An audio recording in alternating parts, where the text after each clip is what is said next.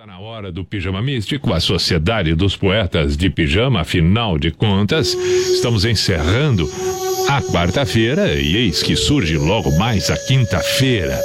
Pijama Místico, a Sociedade dos Poetas de Pijama. Aqui não existe nenhuma pretensão de algo eh, relacionado a uma religião específica, a uma crença específica, mas sim a intenção de termos algo que nos faça perceber que nos faça pensar, que nos faça refletir e que possa de alguma maneira tocar um pouco na vida de cada um. Quem sabe, aí sim, pretensiosamente, uma mínima coisa que seja, um mínimo pensamento que se transforme numa boa atitude.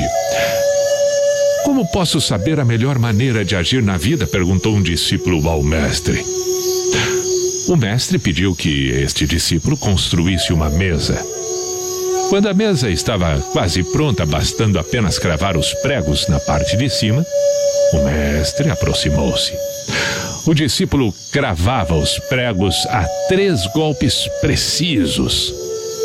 Um prego, porém, estava mais difícil de ser colocado e o discípulo precisou dar mais um golpe. E este quarto golpe enterrou o prego fundo demais e a madeira foi atingida, ficou machucada. Na verdade, a sua mão estava acostumada com três marteladas, disse o mestre.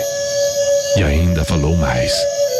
Quando qualquer ação passa a ser governada pelo hábito, ela perde o seu sentido e pode terminar causando danos. Lembre-se sempre, meu caro, cada ação é uma ação e só existe um segredo: jamais Jamais deixe que um hábito comande seus movimentos.